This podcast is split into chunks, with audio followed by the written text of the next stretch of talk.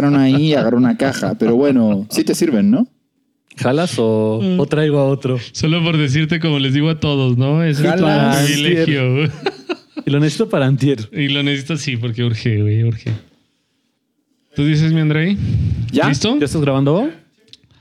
Ok, solo pongo aquí este. Pues yo lo miro a ustedes, no hay que mirar la como el, camarita. como el cronómetro para tener Como una idea de qué show. Performance libre, mi profe. Bueno, vamos. Hermoso. Eh, buenas noches, días, tardes a todos. Bienvenidos a otro episodio de Desde Arriba, su podcast. Eh, hoy tenemos la fortuna de que la estrella del show va a ser una persona, al menos de la que yo aprendí bastante, la verdad. Y me siento muy contento de que esté aquí el maestro Ernesto Malaca. que tiene- Alias Picoro Daimaku.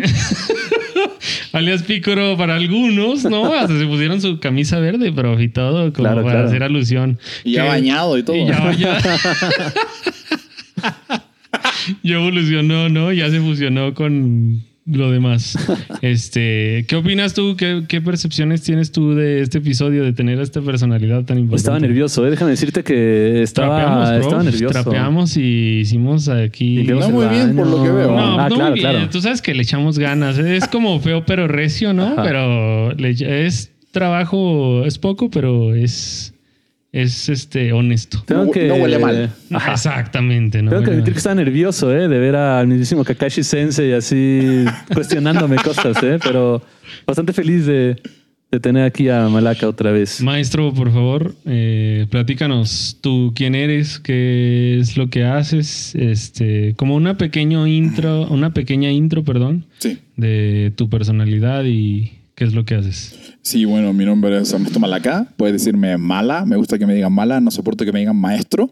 Pero en buen rollo. Ahora, ahora vamos a hablar de eso. Con razón yo no fui Gohan. No, pero eh, vamos a hablar más de eso más tarde. Es como de buena onda, no es de mala onda.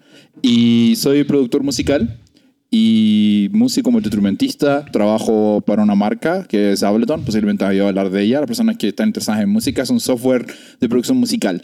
No solamente para hacer música electrónica, sino que para músicos en general. Y gracias al trabajo con la marca, mi trabajo es vincular con artistas el uso del programa. Eso me ha dado el honor de trabajar. ¿Te acuerdas cuando fue Elohim de Moderato? Claro. Sí, sí, sí. Eh, cuando trabajamos juntos nosotros. O sea, ese tipo de interacciones con diferentes artistas, algunos independientes, algunos muy relevantes en México. He tenido el honor de poder ayudarlos en cualquier problemilla que tengan. Claro, como romper ese estigma, ¿no? Entre este, lo que tú sabes y cómo lo puedes linkear con diferentes aplicaciones, no importando Claro. si eres guitarrista, cantante, etcétera, sino como, eh, pues dándole como el enfoque, ¿no? Independientemente de la herramienta o, de, o del instrumento que, que manejes. Exacto. Trabajaste con Nelly Guerra también, ¿no? Que yo recuerde. Sí, sí. De hecho, esa experiencia fue literal así, porque me pasó que un día me habla así el, el bueno de Ableton. Un saludo a Diego, si está viendo el brand manager de Ableton para México. Oli. Diego, Él me, me ha apoyado muchísimo en darme estas oportunidades. Y me habla así el domingo, estaba en un pueblito paseando, un pueblito mágico, Diego, y me dice, oye, ¿qué te va a llamar Eli Guerra? Y sonaba horrible, ¿no?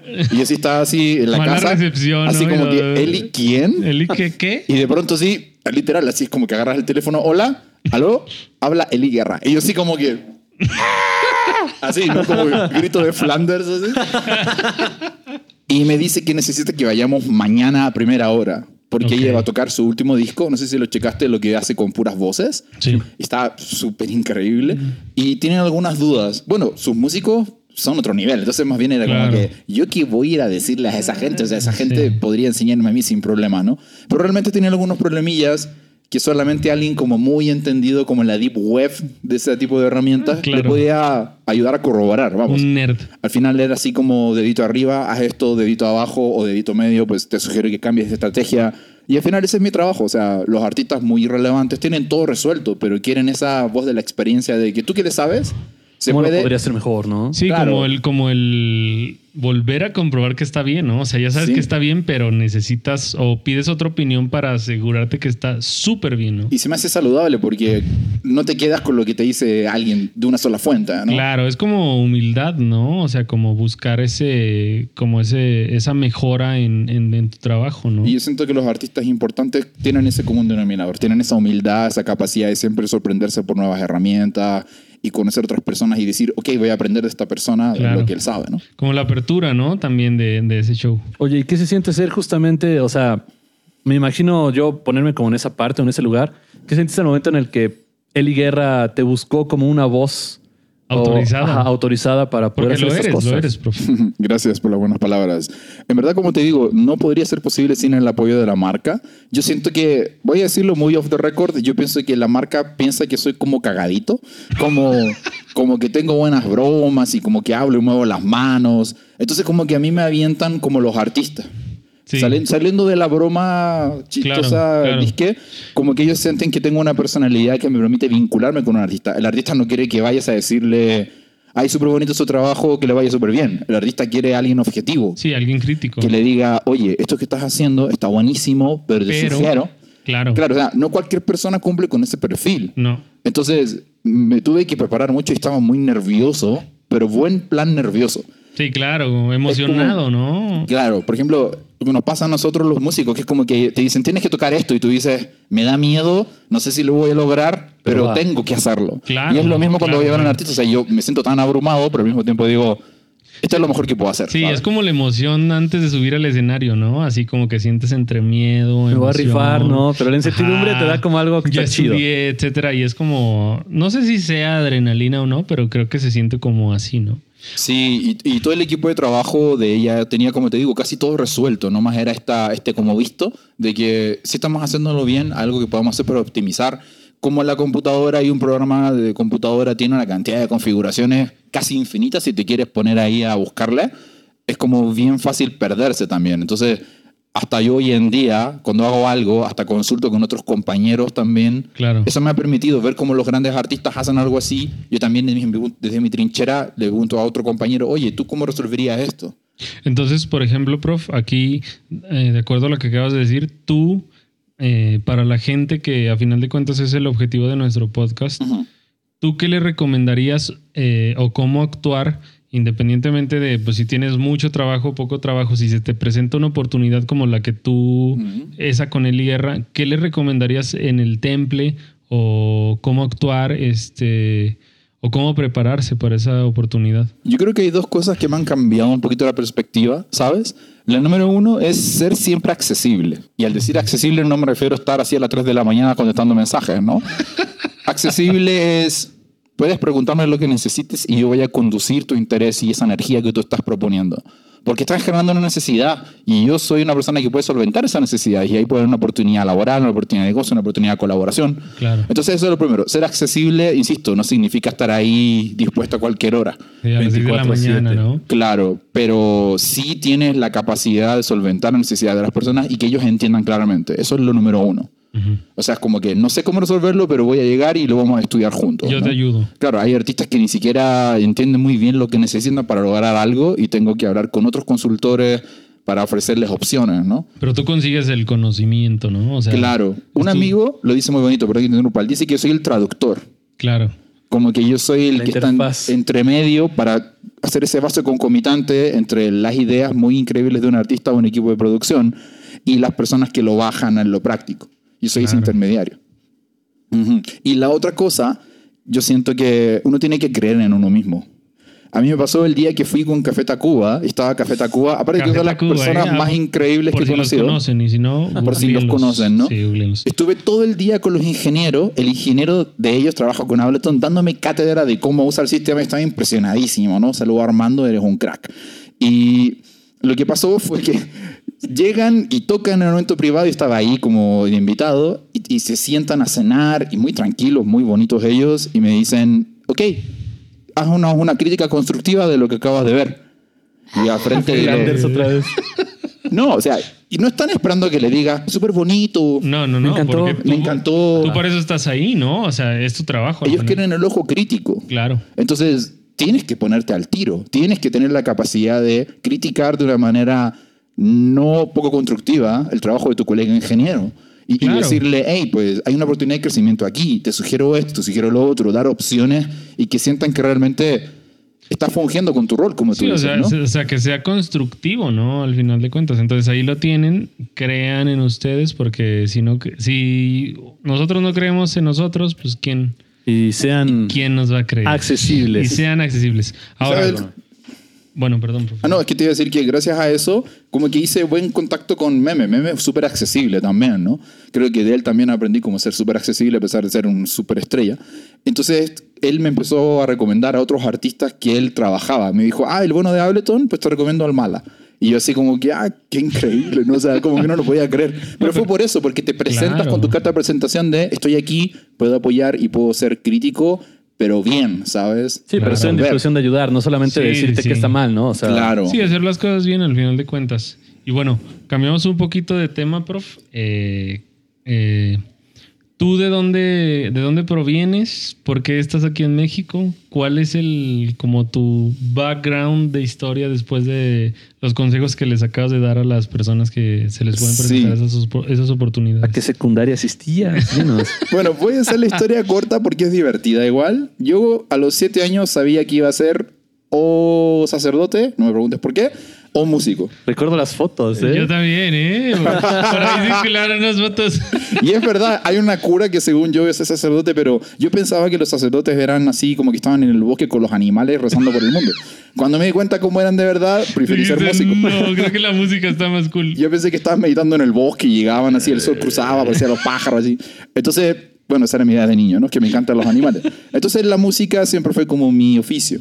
Mi familia me apoyaba mucho, pero era siempre en plan, lo que quieras, pero no lo vas a dejar a la primera. Claro. O sea, y si dejas algo que tú quieres, te compro la guitarra, pero si a los dos meses te tiras bajo la cama, no te apoyo con nada más. Claro. Tienes la opción de elegir lo que tú quieras, pero piénsalo y inviértelo un tiempo. Una decisión bien pensada, ¿no? Para que tú son- pudieras tener como este, una retroalimentación o una introspección, mejor dicho. Claro, entonces mis papás eran decisiones de niños, eran responsabilidades de niños, como que si vas a jugar a algo, lo, lo haces, Piénsalo. lo piensas, puedes hacer lo que quieras, te podemos conseguir lo que queramos. Mis papás me consentían cuando tenía hasta como 10 años, entonces pude hacer una cantidad de cosas y una de esas era hacer música. Claro. Entonces me compraron mi guitarra eléctrica que ni siquiera la podía agarrar Yeah. y no había maestro. ¿Qué, Entonces, mar- qué marca era, prof? ¿Se puede? Starfire. ¡Ah! ¡Jalo, eh! Jalo. jalo. De hecho, un amigo, un amigo la tiene. Yeah. chido. Me la, quiere, me la quiere pasar, así que ahí vamos a hacer un... No te la un voy a querer live. vender, no te la voy a querer vender así como tres veces más cara. Así son. y luego de eso, fast forward, decidí, cuando tenía la mayoría de edad, dedicarme a estudiar música de manera profesional. Fue un poco contradictorio para mi familia. Yo creo que todos en cierto punto ven el miedo de tu familia de decir, Claro. ya sabes, ¿no? Es el clásico, ¿no? Va a estar tosiendo sangre abajo el piano, o escribiendo su nocturno y, y se va a morir de tisis, ¿no? O sea, la sociedad tiene como ese prejuicio, no sé, de que hay que sufrir para hacer buena música Claro. o tomarse... para tener éxito, ¿no? La Pero música. hasta eso no es un tan mal prejuicio. Aquí es como vas a terminar en el puente de la Alameda pidiendo varo por este por comprarte un tonalla, ¿no? Entonces Claro. estaba un poquito más poético. Sí, o sea, mi- mi- mi- mis amigos de secundaria que dibujaban me hacían una caricatura de yo tocando como en un parquecito con ropa de indigente, con una basínica con unos meados al lado mío, tocando guitarra con una cuerda. Y festinaban de eso y ahora me junto con ellos los fines de semana por Zoom y me felicitan de... Claro, de lo que Y le dije, ah, pues no me morí, ¿sabes? Y hace tiempo que yo dejé de pensar eso. Y Claro. el problema es de que ellos siguen como con esa articulación y están sorprendidos. Le digo, ¿te sorprende que alguien que trabaje duro le vaya bien? ¿Te sorprende que alguien se esfuerce en lo que ama, prospere? O sea, ¿qué clase de un mundo vives tú, sabes? Claro, sí, claro, claro. sí, sí, sí. Sí, es Porque como, es es como- trabajo. sí, es como la, es el estigma, ¿no? El estigma que, Sí. pues lamentablemente sigue y va a seguir, pero para eso estamos aquí, ¿no? Para Sí. intentar cambiar esa mentalidad un poquito, aunque sea. Y me pasó y me gustó mucho que ya que entré a la universidad, pues yo soy muy nerd y me puse a estudiar muchísimo. Mis papás dijeron, ok, ya. Yo me fui de la casa justamente por eso, porque tuvimos ahí un problemilla familiar. Mi papá, su negocio familiar se le fue muy mal, se separó de mi mamá, yo tenía como 17, 18 años. Y dije, bueno, es un buen momento para alargarme. Y me puse a trabajar en el supermercado, así vendiendo pollos, así. Nunca he trabajado en mi vida y era así súper fresa, por decirlo. Entonces fue como muy bueno sentir que me puedo pagar mi clase de guitarra. Claro. Me puedo comprar lo que yo quiera, que eran instrumentos por lo general. En o- base, en base a tu chamba, al tiempo que invertías, ¿no? Ahí. Claro. Entonces, ya de eso, cuando entré a la universidad y todo eso, ya se relajaron. Dijeron, ok, pues sí, sí, esa misma disciplina que siempre nos ha demostrado desde pequeñito por la Se música, lo está tomando en serio. puede haber una proyección profesional, ¿no? Y ya, pues yo los apagué de mi vida. O sea, yo ni vivía con ellos, no vi mi familia por años, así. Claro. Yo vivía lejos y era por lo mismo. O sea, yo no quería llegar a que me cuestionaran, ¿sabes? Aparte que yo vivía en Valparaíso, que si alguien conoce Chile, Valparaíso es como la cuna cultural. Claro. Entonces te la pasas en lugares, tocatas, así, cosas increíbles y no quieres acordarte yo, de yo gente he visto, amargada. sigo algunos, este, algunas personas chilenas en Instagram y sí, como que es muy famoso ese lugar. Mm. Y se ve muy bonito, como que dan, dan ganas de, de caer, ¿no? De hecho, yo nací en Ozono, pero yo digo que soy de Valparaíso, si me preguntan. Porque ahí, ahí te forjaste más, ¿no? La De- gente sale a comprar a la tienda en pijama. Hermoso. Y Como Puga. te hablan, en- bueno, también Puga, bueno. quizás eres, eres porteño, quizás.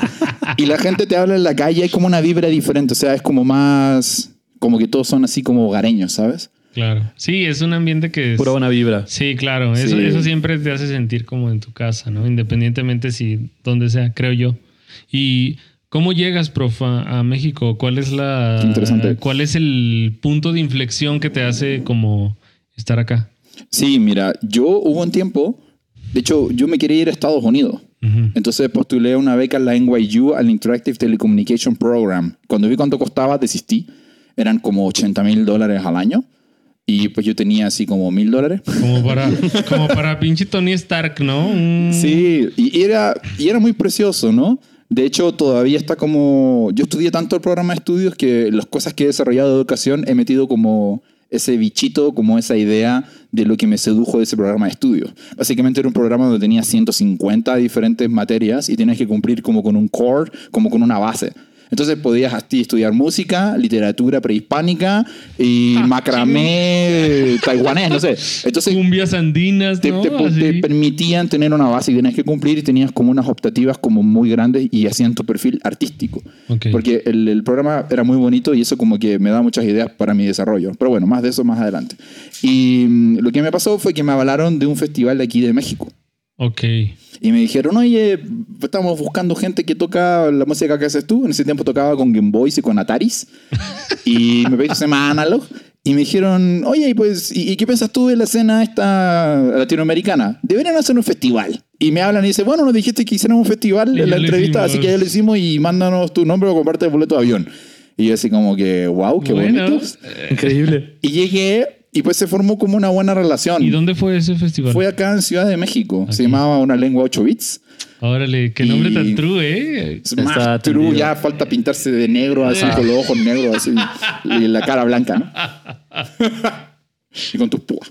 Pero bueno, eran lo más true del mundo. ¿ah? O sea, imprimieron 500 afiches. Pero lo que me llamó la atención fue que llegó muchísima gente. Por la novedad, por los contactos. Y dices, esta ciudad pareciera que nunca duerme. Dicen que Nueva York nunca duerme. Yo creo, nunca he ido a Nueva. York, que el DF, si quieren saber que algo que nunca duerme, es el Es DF. el DF. El- O sea- Vengan al DF, los invitamos al DF. Por aquí les podemos dar, ofrecer guía turístico y todo. Vengan al DF. Perdón, prof, que te No, claro. Y me pasó eso. Me pasó que estaba ahí eh, entendiéndome cómo funcionaban las cosas acá Ujú. y sentí como la cordialidad de la gente a las nuevas Claro, propuestas. claro. En Chile, la capital cultural tiene, bueno, perdonen si ya me olvidé las cifras, 600 mil personas, ¿no? Hacen un concierto así magnánimo y llegarán 12 mil personas y es así histórico, ¿no? Y aquí haces el Vive Latino y, Y mira tres tú, días. cuando tocó y- Pink Floyd en el centro, No. Se llenaron como tres en Bellas Artes había pantallas porque no cabían en el no Zócalo, ¿no? cabían, Ahí los policías tirados en el piso porque ya los habían brincado. Fui, yo fui al Zócalo a ver a Increíble. Roger y O sea, la energía que tenía aquí, la, la expresión artística, me caló, básicamente. claro, Entonces te, te conectaste, ¿no? En una, en, en una frase, pues. pedí una beca para hacer una obra de orquesta en el Conservatorio de las Rosas de percusión, me la gané y busqué trabajo y ya como que me quedé. Esa es la historia. Yeah. En corto. Súper jalo, prof. Pues qué chido que, que a final de cuentas pudimos coincidir. La neta es, es un placer. Salud. Porque pues a final de cuentas ese es un objetivo, ¿no? De aquí del, del, del programa. Ahora, ¿qué es lo que más te gusta de estar aquí en México? Yo creo que lo que más En me gusta... comparación con otros lugares donde has vivido, ¿verdad? Sí, Diana? sí, sí, sí. En verdad, pues no he vivido en muchos lugares, pero lo que yo siento que aquí, no sé cómo te lo explico, estamos al sur de Chile, o sea, al otro lado del hemisferio, el agua corre para el otro lado, ¿no? Entonces es como que cuando llegué esto es como un mundo paralelo. ok. O sea, hay un metro parecido al de Chile, pero va por el otro lado. No sé si me entienden. Simón. Sí, sí, sí. Como todo al revés, ¿no? Como La- el, la mundo, el mundo al revés. La gente en Chile mira cuando abre la puerta para pasar. Aquí la gente pasa sin mirar porque asume de que la otra persona va a estar aguas. Sí, claro. ¿Sabes? Aquí como que es todo como del otro, de la otra forma. Entonces me ha permitido cambiar mi manera de, de ver el mundo. La gente tiene como mucha capacidad. En Chile somos bien fríos a nivel como de cariño. No existe una traducción de apapachar. Ok. Y Por ejemplo. les falta, ¿eh? Con Y, y sí, el somos chileno. parcos y somos fríos. Cuando uno conoces a alguien así con suerte lo saludas, no por formalidad. Claro. Pero aquí son así como que mi- Más- mi, casa, tu casa. ¿Y como tú? más cálidos, ¿no? ¿Qué te Así- pasa? Como así- que mi casa, ¿qué? Ajá. oye, ¿y, y qué piensas de esa muletilla que nosotros tenemos? ¿No? Así como, no, allá en mi casa, tu casa. Así que lo tienes que hablar como bajito. No sé si te ha pasado que toda la Sí. banda dice, no, allá en mi depa. Tu casa, bro. Y tú, no, gracias. No, No, o sea, es una cordialidad que tú dices. Definitivamente en Chile no son mala gente, pero sí cuesta mucho más trabajo que le digas a alguien que tiene su casa. O sea, como que cultural no, culturalmente hablando no es, pues no está como establecido, ¿no? Y aquí sí. Sí, y la gente como que le fascina la idea de conocerte en el sentido de que háblame de tu país. Claro, Claro, sí, claro. sí, sí. Eh, entonces yo creo que eso es bonito porque también, pues yo tengo muchas preguntas, pero ellos también me hacen preguntas y muchas veces es desafiante. ¿No extrañas a tu familia? ¿Qué es lo que más extrañas de tu país? ¿Qué comida favorita? Y tú así como que nunca nadie se haya preocupado tanto por mí. Yo creo que pasa como a varios niveles, ¿no? Porque, por ejemplo, nosotros que son, podemos ser considerados como foráneos de alguna manera, también, o sea, nosotros conocimos una parte de México muy diferente, ¿no? A la que tú, por ejemplo, llegaste aquí y también, o sea, yo me acuerdo perfectamente que cuando llegué a Ciudad de México, pensando que Ciudad Sagún está a dos horas y media, tampoco está tan lejos, era otro mundo. O sea, Sí, veía el metro y veía todo y era me impresionaba. Decía, ¿cómo pueden haber edificios tan grandes? No, o sea, el edificio Sí. más grande de mi ciudad es de seis pisos y sentía que era Aquí lo top, ¿no? Vancomer, ¿no? Ajá. ah, Ahorita vivo en un piso 11, ¿no? y Ajá, cuando llegué hasta me daba miedo las alturas. O sea, vivía en un piso 6 y me daba cosa, me mareaba, ¿no? Sí, o sea, es, es algo como fuera de lo común. Yo creo que yo podría apoyar tu, tu, tu, tu argumento de, de la gente de aquí. La verdad es que, como dice Puga, nosotros siendo como de otro lugar, inclusive del mismo país que, que pues eh, tenemos la fortuna o el inconveniente de que el país es tan grande que pues siento que se manejan como culturas diferentes Mm. dentro del mismo país. Tuvimos una experiencia similar. Ajá, y eh, cuando llegas aquí, yo también sentí así como tú, o sea, a mí me tocó así cuando cruzaba toda la ciudad para ir a trabajar, así que regresaba a las dos para ir a tomar clases y todo, este, todo mareado ya del cansancio. Hubo señoras, así que, oiga, joven, ¿No se quiere sentar? no se quiere sentar. No. una, así una señora de 60 años y yo dije, güey, pertenezco aquí, güey. Así ya no me regresen a ninguna otra parte. Yo quiero A mí estar me aquí. tocó que mi primo, que ya vivía aquí, que ya estaba estudiando, me hizo hacerle la parada al metro. Se la creí, güey. Primer semana y yo haciendo la parada. No, te la abrí. Pero es que ves YouTube feo. primero o algo. Investigas algo, Yo ¿no? llegué- No, nada más llegar sin Te documentación. viste, te güey. viste chavo. Llegué como libro en blanco. Dije, vamos a ver qué aprendo. Yo, te voy a hacer la parada, güey. Si no se para. Sí, y yo, güey. feísimo. No, pues también échale ganitas, ¿no? No, güey, sí, tu primo. ¿Fue Hizo Huicho? bien, hizo bien. Fue Wicho. Huicho, te vamos a Huicho. etiquetar. Muchas gracias por este momento cómico. Ahora, prof, ¿qué es lo que no te gusta tanto de estar aquí? ¿O cuál es como la. Wow. O qué, qué, qué, este. Sí, qué es como lo que tú pondrías. No como que odias ni nada así como Sí. mal vibre, pero que Tal vez te que, incomode. Ajá, que tal Sí. vez te incomode de estar aquí, tú que pues tienes una perspectiva, digamos, eh, de otro lado, ¿no? Sí, mira, justamente hablaba eso con una amiga venezolana, porque yo pensaba que estaba como solo en el mundo respecto de esto. A mí me pasa que siento que la cultura laboral es como muy desafiante para las personas que son empleados. Claro. Eh, desde los típicos, ponte la camiseta o no te preocupes, sacamos pizza a las 9. Ah, pues qué premio tan feo trabajar hora extra, me Sí, traen una quédate pizza, 13 ¿no? horas y, y ya cuando sean 13 y media, Una te una pizza aunque no hayas desayunado. Y tú ¿no? ni siquiera quieres comer pizza, ¿no? O sea, y te, Ni te y gusta, ¿no? Ni te Y- gusta. ¿Y por qué no te dicen, oye, pues si te quedas, en Chile sería, ok, pues esas horas que vas a hacer ahora, pues llega más tarde el lunes. O te hacen un tipo de business que a ti te Claro. conviene. Un intercambio, ¿no? Algo, algo más razonable. Yo cuando trabajaba en el supermercado en Chile, a veces había momentos piques donde tenía mucha venta y había que yo era reponedor, ¿no? Y también vendía pollos asados y así en la parte de alimentos preparados. Entonces llegaba el jefe y decía, ok, no les puedo pagar las horas extras. Digamos que si pasan una hora extra es un porcentaje. Pasan cinco horas extras y Es esa hora vale así. Menos. Entonces él decía, pasen la tarjeta y yo negocio aquí con ustedes en caliente.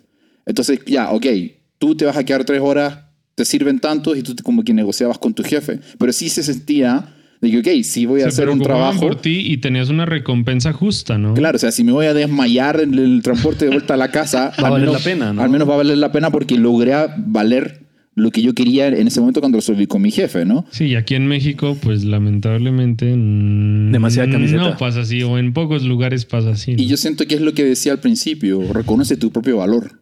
Claro. O sea, yo tengo amigos que son brillantes, amigas que son así profesionales, increíbles. Salió el chamba a las 3 de la mañana.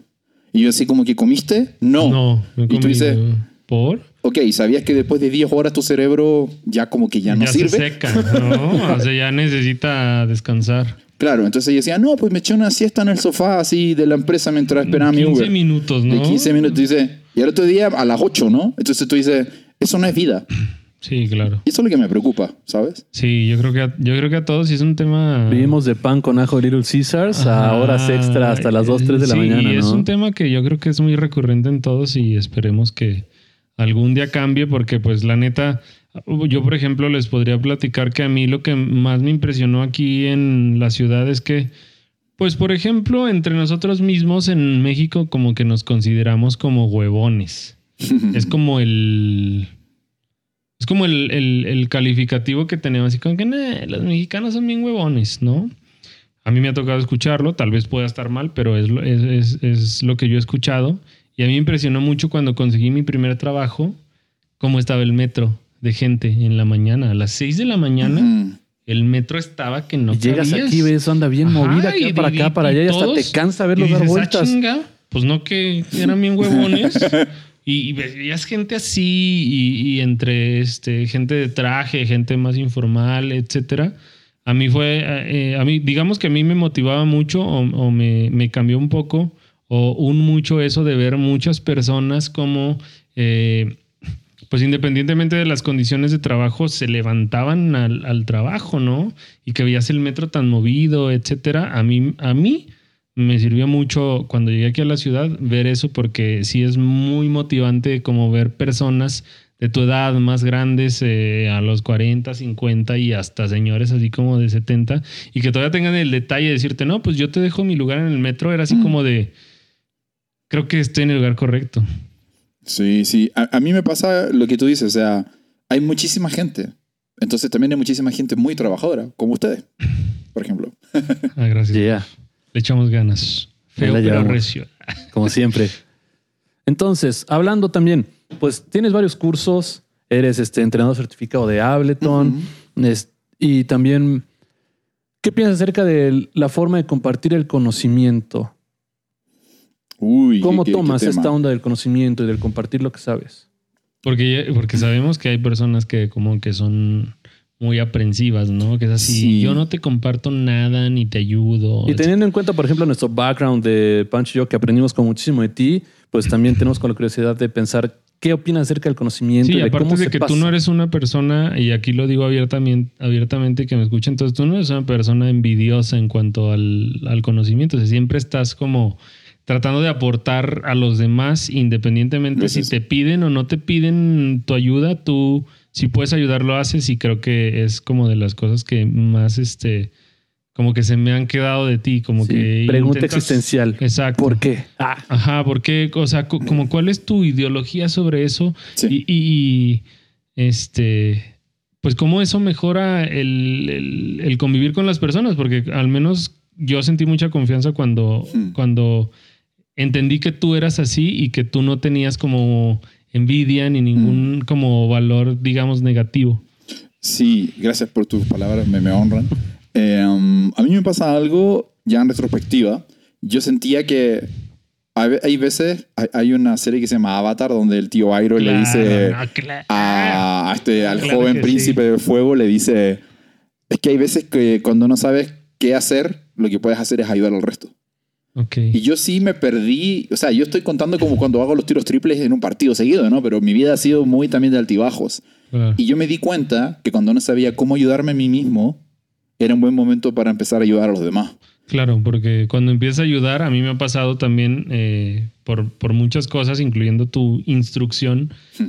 eh, me ha pasado que cuando em- eh, enseñas a, a alguien, no sé si vayas a eso, pero aprendes muchas cosas tú también cuando enseñas a las personas. Y una de las cosas que quizás más aprendí, sobre todo este último año, es que tengo que hacer eso y tengo que agarrar algo yo de vuelta.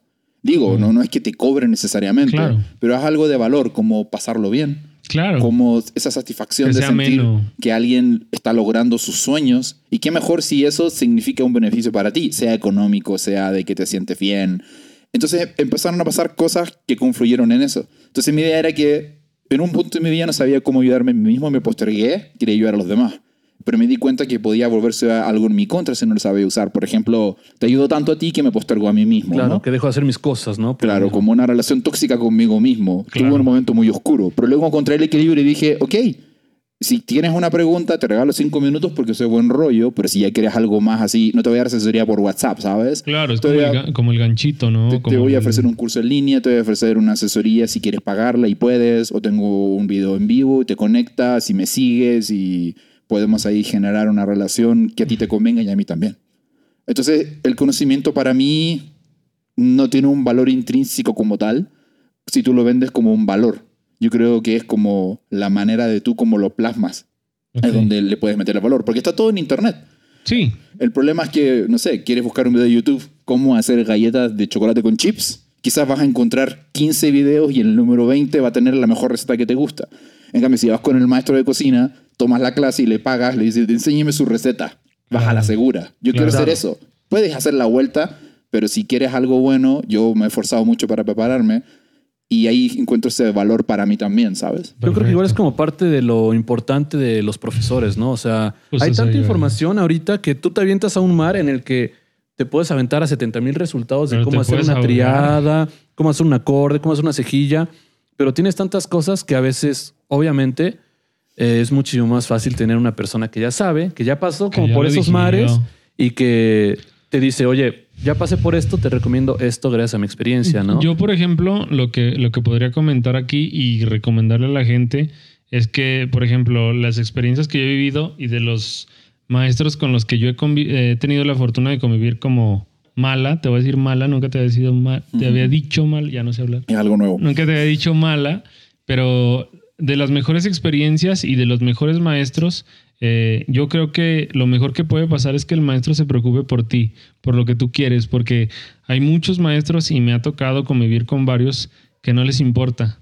O sea, no les importa lo que quieras tú o cuál sea tu interés o a dónde quieras llegar. Simplemente ellos tienen un script o ellos Esta es tienen un guion, materias o ellos me tienen quedo, ¿no? una rutina y al final de cuentas, si tú necesitas algo en específico, oye, prof, yo necesito esto. No, no, no, no, no, no. no. Espérame, vamos a seguir mi script Mm. y te chingaste. Y luego vemos. Y yo creo que eso, al menos desde mi, desde mi poca experiencia o mucha o lo que sea, siento que está muy mal porque pierdes como el la motivación del alumno si no lo tomas en cuenta a lo que quiera. Sí, yo creo que dijiste una palabra clave.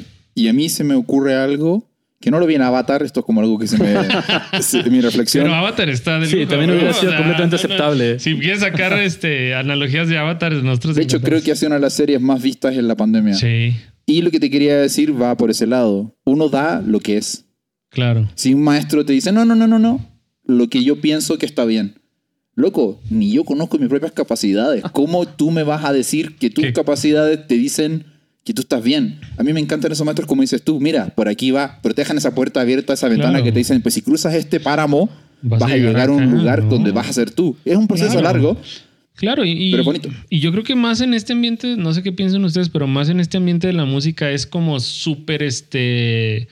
eh, es como muy relativo, ¿no? O sea. Sí, decirle puedes- como qué es la parte que tienes que estudiar que está bien para ti, porque cualquier tiene- persona tiene gustos, tiene Tienes tres alumnos de guitarra y los tres van a hacer un, va a ser una, en lugar de darle una clase, vas a dar tres clases porque Sí. los tres Un vato escucha Opeth, otro escucha Tom Misch y y, a otro, otro le escucha encanta. Nirvana Ajá. y ya tienes ahí como un mundo separado. Entonces, aquí como yo la pregunta que te haría es, ¿qué le aconsejas tú a, a la audiencia al momento de de escoger sus maestros? ¿Qué, qué, qué, este... ¿Qué chispa ves en un profesor? O sea, ¿cómo, ¿cómo elegirías un maestro? Porque ahorita como estamos en la época del conocimiento y que el guitarrista de Megadeth te vende un curso por 200 dólares y que tienes el guitarrista de acá y esto y lo otro, ¿cómo o qué les recomiendas tú que, que puedan tomar en cuenta para que el maestro sea el mejor o cómo pueden evaluarlo ellos? Sí, qué buena pregunta. ¿ah? Yo, yo como que, no sé si ustedes como que están familiarizados, yo soy como muy de monos chinos, de, de ver así como, por ejemplo, si empezamos en Ranma, por dar un ejemplo, es que me gusta Claro ver esas sí. analogías, ustedes me conocen. así. Tienen el dojo Ajá. y en el dojo necesitan a alguien que sea un instructor que sea un maestro, ¿no? Por eso el rollo de Ranma, por eso Sí, llega a sí, la sí. vida.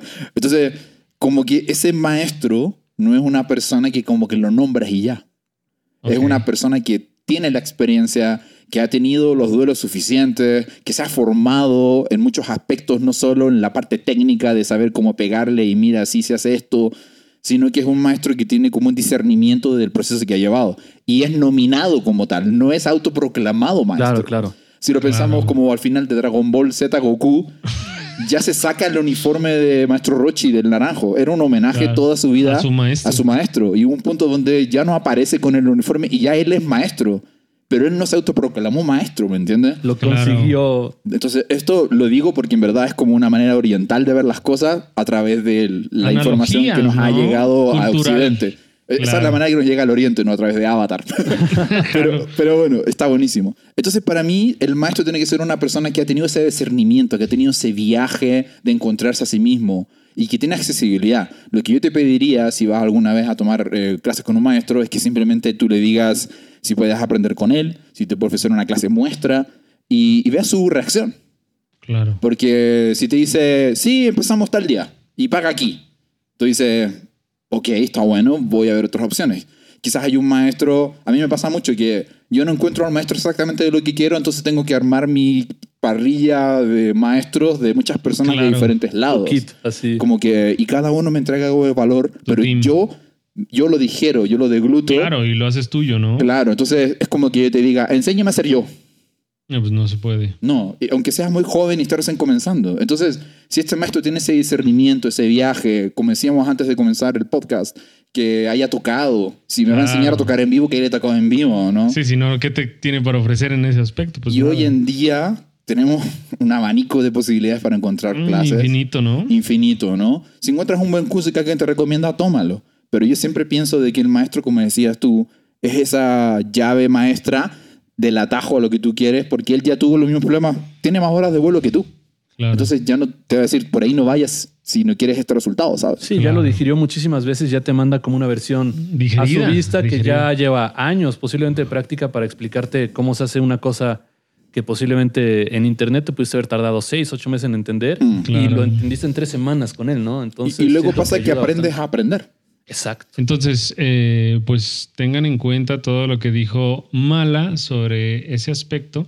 Y ahora vamos a, toca- a tocar otro tema que pues es diferente, pero muy relevante. Tú eres certificado en Ableton y Ableton no es como algo pequeño, por así decirlo. Es una marca o una empresa bastante importante. ¿Qué significa para ti o qué puertas te abre o cómo te sientes Sí. tú de haber logrado? ¿Qué conllevó? ¿Qué tanto Ajá, te costó o sea, trabajo? ¿qué, qué significa para ti ser o poner en tu perfil Certified Trainer de Ableton? Que es algo que yo te acompañé en el proceso, afortunadamente, ¿no? ¿Te acuerdas? Ahí tú llevas tu Biblia así, y de primero una para rezar y otra para rezamos, estudiar. pues, Mira, como pobres, está poniendo Sí, una Esa Norman me prestó el manual impreso de lo Claro, a pero, pero se- se- se- o sea, fue una chambota. Sí. Después del proceso, ¿qué significa para ti o cómo te cambia o, o Mm. qué es lo que te entrega eh, ese, ese título? Sí, voy a decir algo que no es lo que estás esperando, pero creo que es mejor. Perfecto. Lo que me pasó a mí fue que yo veía la necesidad de profesionalizarme. Porque ya sabes, ¿no? No, si tienes este papelito, pues eso significa que manito arriba, ¿no? Claro. Entonces tú ves cuál es la oferta de cosas que puedes profesionalizarte para tener la manita arriba, ¿no? Y no estoy diciendo que no sea relevante eso, pero me di cuenta que yo tenía una meta fija como llegar a esa meta. Pero cuando llegué a esa meta y entré a la certificación de Ableton y vi los otros candidatos, dije, ¿yo soy como ellos? Yo soy Claro. igual de increíble como esta Ya. gente. Y como que me cambió la perspectiva de que es como cuando termina la película, pero el, fi- el final de la película es el principio de la otra. Sí, claro. Como que yo veía que era un fin ser entrenador certificado y me siento muy honrado y muchas gracias a Ableton por creer en mí y seleccionarme.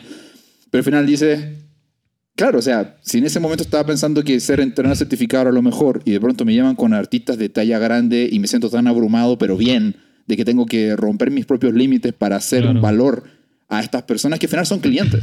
Claro. O sea, claro, es muy diferente para mí la perspectiva. Entonces, decía, este es como el principio de mi nueva vida Claro. donde ya rompí la idea de que necesito estar validado por algo, porque realmente estás buscando el papel, pero luego te das cuenta de que cualquier persona puede fungir con esa calidad, con ese valor, y la empresa lo que hace es darte la oportunidad. Pero tú también te puedes dar la oportunidad, ¿no? Claro. O sea, si Ableton no me paga por algún motivo por hacer una masterclass, abro mi canal de YouTube y hago los videos en vivo yo. Y Ok. si llegan 5, llegan 20, llegan 10 o llega uno, estoy entregando algo de valor igual. Claro, o sea, como que lo que, lo que, no sé si entendí bien, tú me corriges, pero lo que te motivó y lo que te cambió fue más bien el proceso, ¿no? O sea, como lo que tú descubriste de ti mismo en el proceso, ¿no? De lo que eras Claro. capaz y de que a, pesar de, de que de que consiguieras el papel o no, pues tú ya eh, creo que te conociste mejor, ¿no? O- Claro, porque ¿qué pasa? Que llegan y me dicen, ay, ¿y sabes Logic?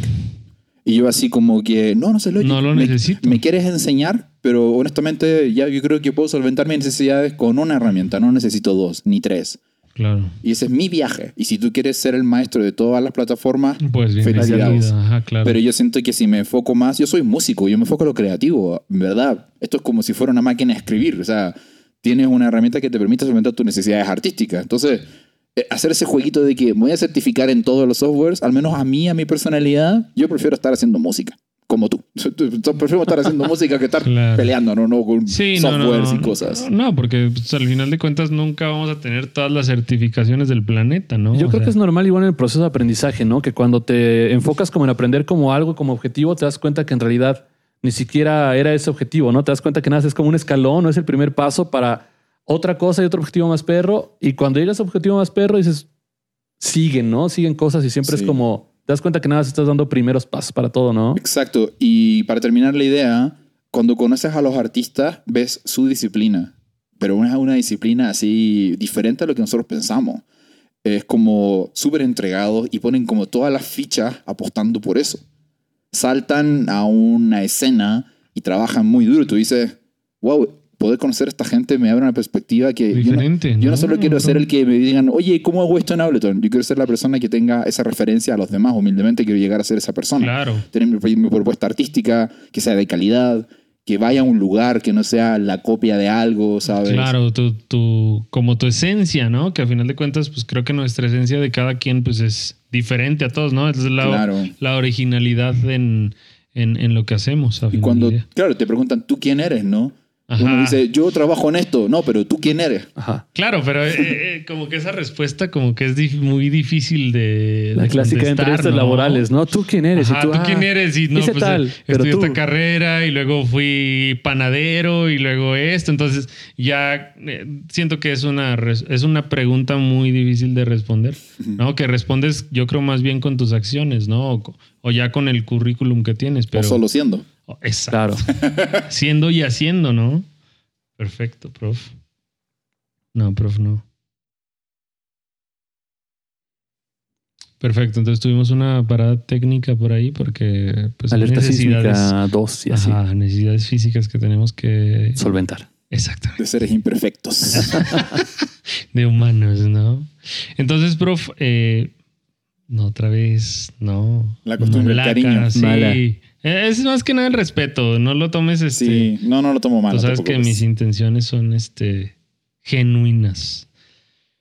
Tú que, tú que eh, tienes la fortuna de enseñar, pues yo he visto eh, que haces Facebook Live, YouTube Live, etcétera.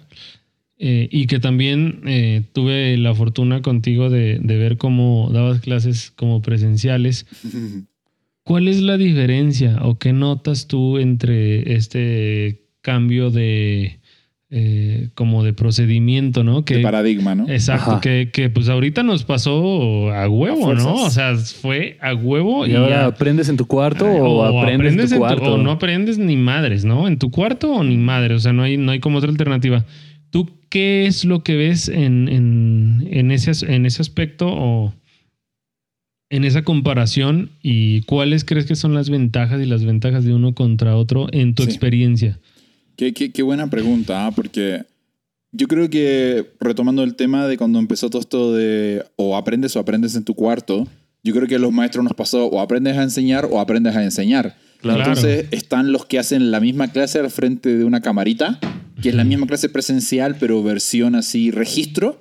Claro. O intentas usar la plataforma a tu favor, le sacas el jugo a las herramientas y a las opciones que tiene. Por ejemplo, no sé, si yo doy una sesión en Zoom y la gente es muy mala para hablar, pero les encanta usar el chat. Entonces el chat es como la ventana de comentarios. Entonces, Ok, se Tienes la retroalimentación, en ¿no? tiempo Ahí. real y no quieren interrumpir, entonces tú lo miras de reojo y traes a colación el comentario. Entonces Claro. ya eso es un skill, una habilidad nueva, ¿no? Es como que estás con un ojo viendo la clase y con otro ojo viendo el chat. Uno al dólar y otro al petróleo, ¿no? Así. La otra cosa es también utilizar la magia de la misma interfaz. Lo que, al menos que pienso yo, lo que la persona quiere es distraerse Sí. de estas cuatro paredes y quiere Sí, sí, intervenir con algo de valor. Entonces tú tienes que preparar algo más dinámico. Claro, Es como- aportar, ¿no? Al final somos niños y, y queremos jugar. Entonces yo siento que es como que haces clases a niños pequeños, son tan energéticos que tienes que cambiar de actividad Tienes cada que rato. tener tu, su energía, si no te van a comer y no te van a poner Claro, si atención. una ¿no? clase teórica hablando en círculo de quinta por dos horas, No, creo. en pantalla. No, sí, en o sea, pantalla y no. Entonces pones la, la explicación de la teoría, luego te pones unos temas, haces mezcla armónica, les preguntas si suena bien, si suena mal también opinan, hasta pueden usar los emojis de Zoom. O sea, me voy sacando de la chistera diferentes mecánicas Herramientas, y claro. herramientas que generan este engagement, qué palabra tan hipster, pero, pero funciona porque tú dices, ¿cómo hago para que la gente quiera aprender de esta manera? ¿no? Entonces, la gran ventaja de esto es que, por general, yo grabo mis clases y los estudiantes tienen acceso a los videos siempre. Entonces, eso es como el replay value de que fuera un videojuego, ¿cierto? Claro. Y tengo un grupo de WhatsApp exclusivo para esa clase. Entonces Ok. ellos pueden ver el video o si llegaron tarde o no pudieron llegar por algún asunto personal. Entonces pueden ver la clase siempre. Y Claro. yo los autorizo por lo que mismo decíamos del conocimiento o a veces ven el video y dicen, oye, en el minuto tal, ¿qué pasó? ¿no? Hasta es más fácil ver el video y saber qué contexto están Lo estás preguntando. manejando, ¿no? Y están preguntando. Claro, y la clase presencial, bueno, las extraño, pero también te das cuenta de que es un buen momento para pensar qué enseñas. Claro. Porque vas a una escuela, ahora voy a entrar a trabajar en una universidad y te pasan un programa de estudios. ¿Te quedas ahí o vas el paso más allá? Claro. De hacer, ¿hago mis propios ejemplos o uso los ejemplos que están usando todos hace siete años? ¿Tú qué, ¿Tú qué vas a hacer? Yo hago mis ejemplos. Qué Siempre. pregunta tan pendeja. Perdón, pero es para que todos vieran. Sí, sí, o sea, entonces es como que ir ese paso más allá, sea presencial o no presencial, creo que es la propuesta.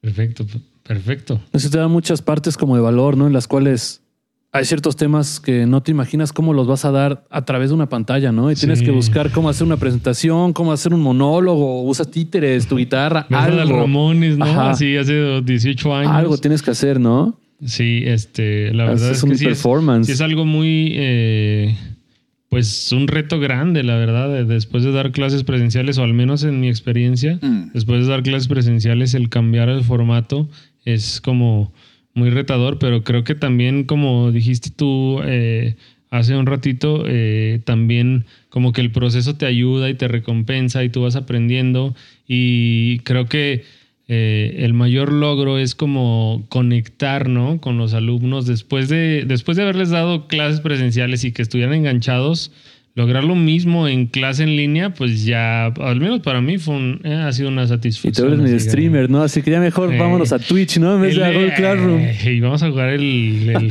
Halo, ¿no? El este. Sí, pero sin broncas, el, el- como el. Esa motivación que te regresan, yo siento, al menos desde mi perspectiva, como que la motivación de los alumnos es mi alimento como para Mm. motivacional. Porque si hablas una cámara y todos.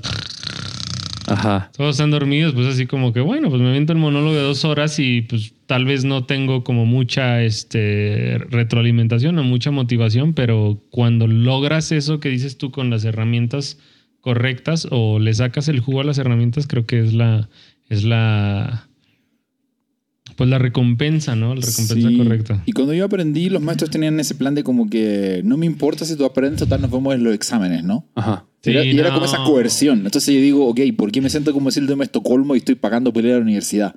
O sea, como ese estoy secuestrado intelectualmente. ¿no? O sea, tengo que aprender algo que me lo explican de una manera que no sea más interesante. Si intervengo, No le caigo mal al profe, Exacto, pues si ya voy a pregunto- reprobar. Si pregunto soy el pendejo, si Ajá. no pregunto soy más pendejo y no Y- sabemos qué, dónde estamos parados. Voy a ¿no? no aprender y a demostrar que aprendí, ¿no? Dices, ¿cómo le hago? Tira paro, ¿no? O- y luego vas así como con el que sabes que es brillante en la clase y le pides sus apuntes o que te explique él. Hay una persona ahí que está dos horas explicándote, ¿por qué no le preguntas el directo? Claro, Entonces el profesor tiene que generar el clima, claro, claro. ¿sabes? Sí, como brindar la confianza, ¿no? Como el ambiente de que todos estén cómodos y que... Que estés cómodo de preguntar, ¿no? Decirle, oye, la Claro. neta no te entendí hace cinco minutos, tira paro, ¿no? Entonces, se arma, ¿no? O, Exactamente. no, bro, pues ¿para qué estás aquí, no? Y claro, y, y la persona que te enseña tiene que tener la tenacidad de estar en un grupo y te dice, oye, pues si quieres, luego al final lo vemos Claro. o nos quedamos cinco minutitos para no retrasar al resto. Entonces, Claro, claro. tienes que manejar la energía de un solo grupo grande Claro. como la energía de todas estas personalidades. O sea, Sí, es muy desafiante, pero es muy bonito. Sí, cuando lo logras es este... Yo siento que es una satisfacción como inigualable. Esas ¿no? clases cuando entras en ultra instinto, ¿no? Y todos te entendieron y sales así como, ¿qué pedo, no? Lo logré. Y debo decir que las clases que más disfruto son las donde me arriesgo y tomo mucho riesgo. Claro. Ok, voy a hacer una canción en este preciso momento, dime una letra. Y la Sí, gente está así como, y así como de, no mames, va a ser una... sí. Voy a- yo digo en mi cabeza, voy a fracasar, pero está bueno que fracase. Entonces, eso no es lo que tienen que hacer. Y si me sale bien, algo así, como que si le sale, está bueno. Entonces, todo es cancha. Como que Claro. todo sirve como oportunidad de experiencia. La gente quiere experiencias. Sí. La gente no quiere que le diga lo que sale en el manual. Sí, o que salgas con una presentación de prefieren 44 láminas, Ajá. así como que ahora, este, Juanito, vas Figura a leer del uno al 4.1. dos, güey. No. Aparato de. Golgi. Sí, no. Yo creo que a veces hasta, las, hasta los alumnos se sienten bien de que vean que en realidad no todo te sale bien, ¿no? Que no es como la persona más sabia del planeta Claro, y pero que, que, que estás y regresamos y que vean completamente. cómo lo resuelves, porque les ha pasado y dicen, claro, este profe lo resolvió de esta Regresamos forma. al punto de que, este, de que tú muestres la disposición de que quieres aprender, ¿no? O, o sea, que también estás dispuesto a solucionar los problemas y que no, como dijo Mala ahorita, no te sientes una figura absoluta de que yo sé todo, etcétera, porque pues al final del día todos sabemos que eso no existe, o sea, no hay un ente que sepa todo, Sí, mientras más platicas con profes te das cuenta que ellos también consideran que no saben todo, los ¿no? buenos, los buenos. Los claro, buenos, claro. sí. Al menos no, no hay una figura, o yo no tengo el, el placer de conocer a alguien que sepa todos. Eso no, no es congruente para nada. Y cambiando de tema, Hablando de cambiar de tema, oye, ¿te quieres dejar una coquita? cambiando de tema, este. A mí me impresiona mucho, o pues digamos que sí, me saca como de mi. de mi. de mi encuadre. Gracias. ¿Qué tan. Yo te veo que haces mucho contenido. O sea. Mm. O sea, te seguimos en Facebook y nos Ajá, salen tus y- publicaciones y y, en después la publicidad y- de Ernesto Malaca, ¿no? Ya le vi como Ajá, seis y- likes distintos, ¿no?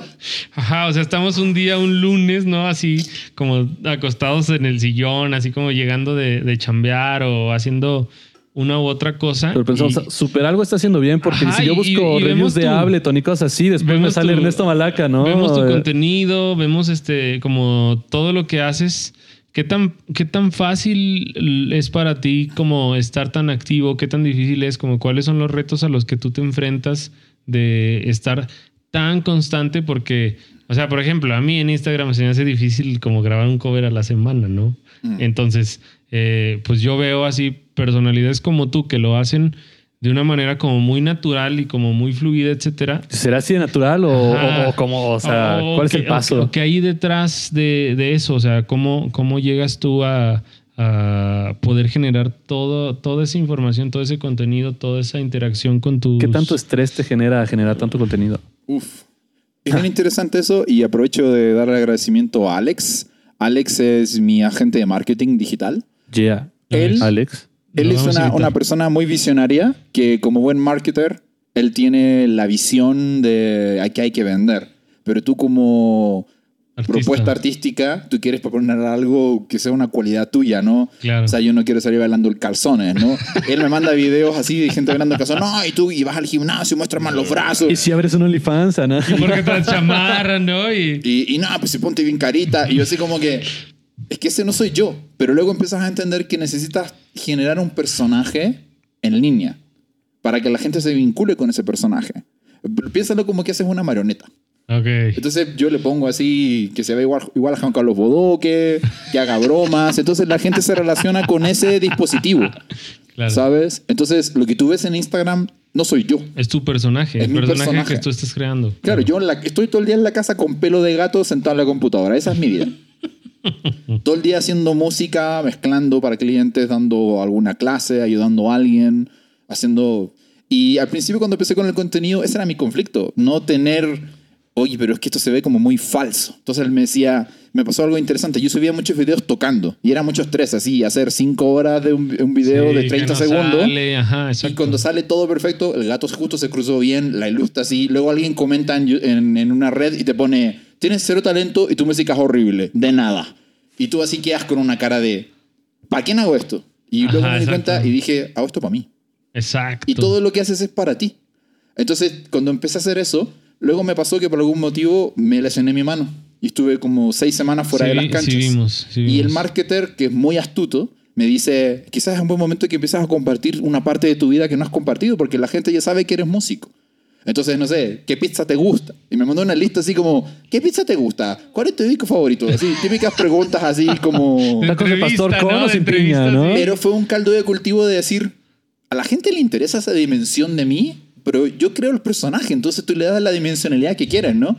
Por ejemplo, no sé, pues si te gusta alguna serie, tú entiendes todo el background del personaje y se El hace más entrañable para ti. El avatar que sigue congelado, que El tiene Goku, problemas para desbloquear. un- Claro, o sea, y todas estas referencias que hacemos, todo esto de los monos chinos, todo esto de los gatos, o sea, toda esta compilación de las cosas que yo soy es una dimensión de mí que no es tan simple ni tan vendible, pero es parte de mí. Entonces cuando Claro. empecé a agarrar ese hilo, fue como que tengo muchas más cosas que compartir y cada soporte, las historias es algo más casual que se borra. El reel es algo como compartible, que no se puede monetizar. Los posts, si es de oferta de un curso, pues hay una campaña y haces, literal escribes una campaña, ¿no? Claro, como, como dividido, ¿no? Cada, cada... Y haces una segmentación. Claro. Entonces, claro, yo digo, ¿qué quiero lograr? En mis perfiles de artista quiero demostrar que soy un músico que propone algo interesante, a lo mejor de mis habilidades, y que me tomo muy en serio lo que amo. ¿Sabes? Y ojalá que, ojalá que eso se vea, pero al menos es lo que yo veo. Y No, mi sí marketer me da como ese feedback desde el punto Claro. de vista más... Como un apoyo, ¿no? Súper apoyo. En... Sí, en verdad, Alex me ha salvado la vida porque yo pensaba que Instagram era para puro posturear. Pero en verdad es una manera de acceder al público. Ese Alex, a ver si luego... Viene aquí a darnos unas cuantas cátedras. Alex. Este... Y prof...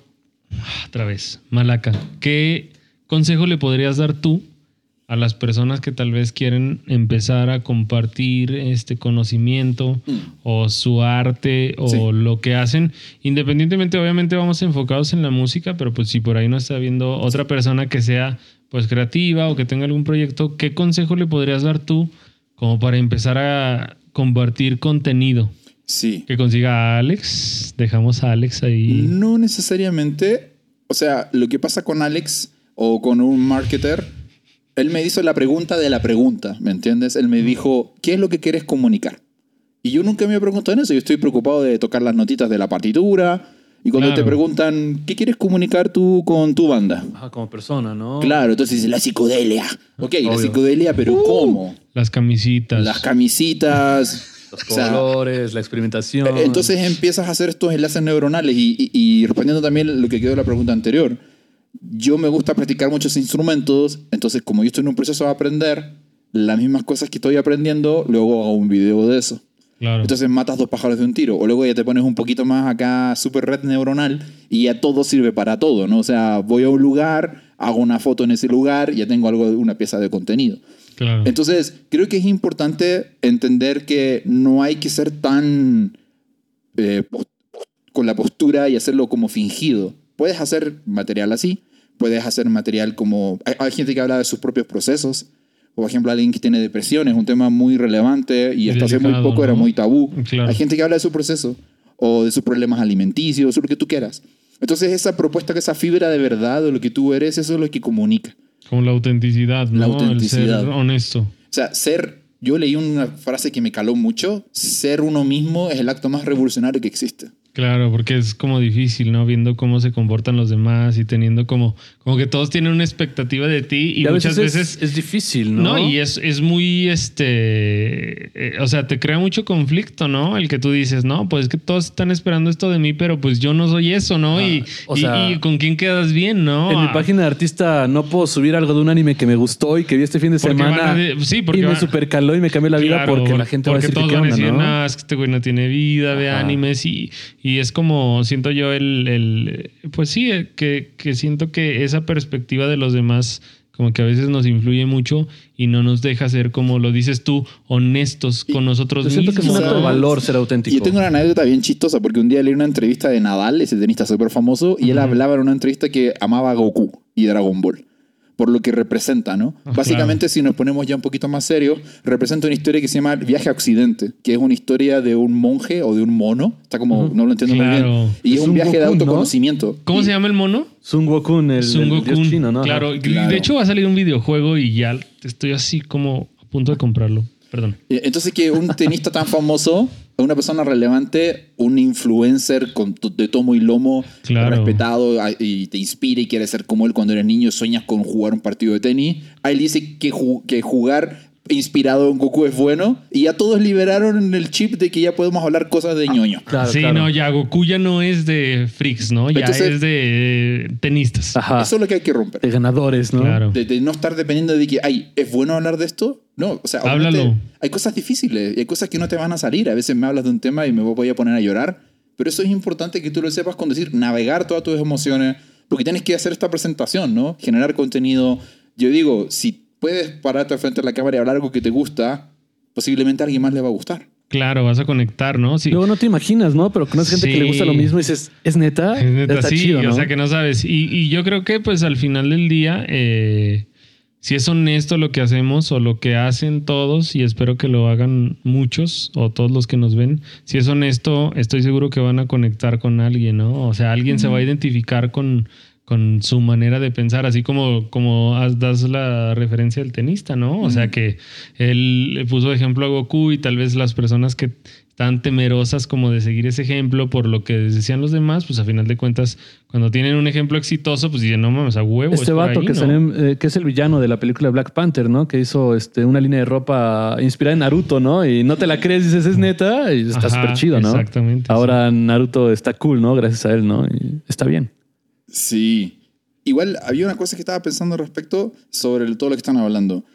Yo tengo muchos amigos o personas profesionales que me dicen, me la paso horas haciendo un video y lo subo y tiene así 10 views, un like, así, Sí. y quiero abortar misión, me Y dicen. mi tía con un smiley de piolín, ¿no? Así. Y, y yo les digo, ¿por qué lo hace? ¿Para quién lo hace? Claro. ¿Quieres agradarle al resto? No vas a, no, lo vas a no- lograr. no vas a- el objetivo es clave aquí. No sé si. Creo que todo lo que estoy explicando todo el rato, de, de mi manera de verlo, es. Sí. Si entiendo mi objetivo, todo cae por añadidura. Si mi objetivo es vender ropa de Naruto, pues tengo que encontrar la segmentación, que le Claro, guste claro. Naruto, encontrar mi mercado. ¿no? Si yo quiero ser el mejor guitarrista, primero la pregunta es: ¿qué es el mejor guitarrista? ¿Tocar más rápido que Steve Vai? ¿Tocar escalera al cielo? O sea, Aprenderte toda la armonía. aprenderte todas las ¿Cuál es tu escalas, concepto improvisar en todos los tonos y Sí. modulación cromática y modo super locrio. Eso- Lesionarte eso es una mano para solo tocar con una, ¿no? Y así como este exagerar, ¿no? En- Claro, entonces creo que el proceso es más interesante que el fin. Claro, sí, sí, sí, sí.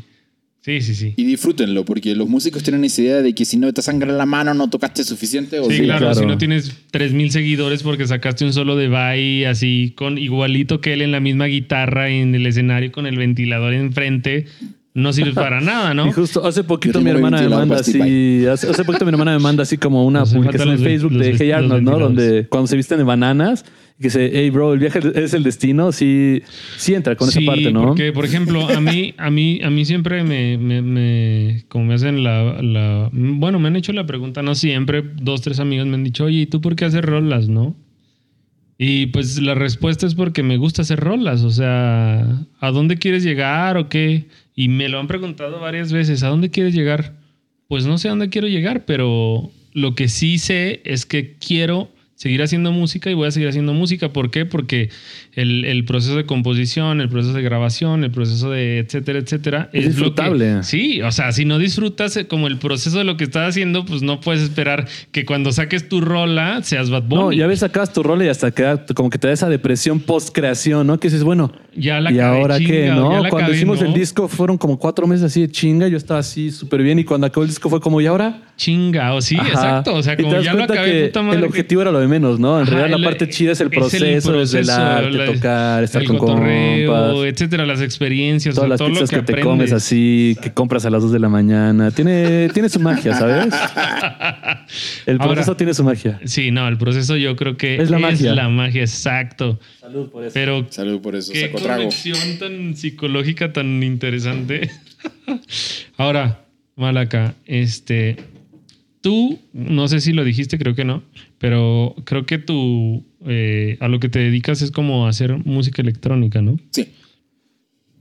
Aparte, yo sé que es súper letrado en, en teoría musical. Súper locrio. Contrapunto, súper ultralocrio, ¿no? Tercer dominante del etcétera. Elevado al cubo, tendido. Ajá, Exactamente. O sea, todos, todos los este. Yo toco en mi sostenido. Escala Macaqueru Runoi Hirameshi. Exactamente. Escala Megazord, güey, etcétera. Viene ahí con la Z Samurai X. La Magaquero es buena, güey. El Hattori Hanzo, etcétera. Bueno, que, que hay, hay mucha gente. Yo he visto que ahorita hay como un hype y que, qué bueno, qué padre. Hay como un hype de, de gente que le gusta la música electrónica como a ti, como que eh, está creando como una corriente. Yo siento que ahorita es como lo que está como más este, presente, ¿no? Ah, eh, si lo comparamos con guitarristas o con bajistas de hace, no sé, 10, 15 años que había más de uno que de otro, ¿tú qué les podrías recomendar? ¿O cuál es tu experiencia? ¿O qué tanto sirve tener una base teórica musical si tú quieres hacer música electrónica? Porque yo he visto que muchas veces están divorciados ma- Sí. de una mala manera, como que se divorcia. Es no, no, no, no. Yo no, yo no tengo que aprender este, música porque yo soy DJ. Y, y no lo digo de una manera ofensiva, eh, con to- al No, contrario, con, to- con todo respeto. Pero siento que muchas veces se divorcia una cosa con la otra cuando al final de cuentas sigue siendo música. Yo no hago música electrónica, tú sí. ¿Qué es lo que opinas al respecto? ¿Qué tan importante igual te parece al revés? Porque muchos músicos igual intentan como, o sea, por el mismo estereotipo, hasta se ponen así como objetivo luego no tolerar esa clase de música, ¿no? Sí. Por ciertos estigmas. De hecho, mi, mi respuesta iba con esas dos ideas, ¿no? Porque siento que son lo mismo.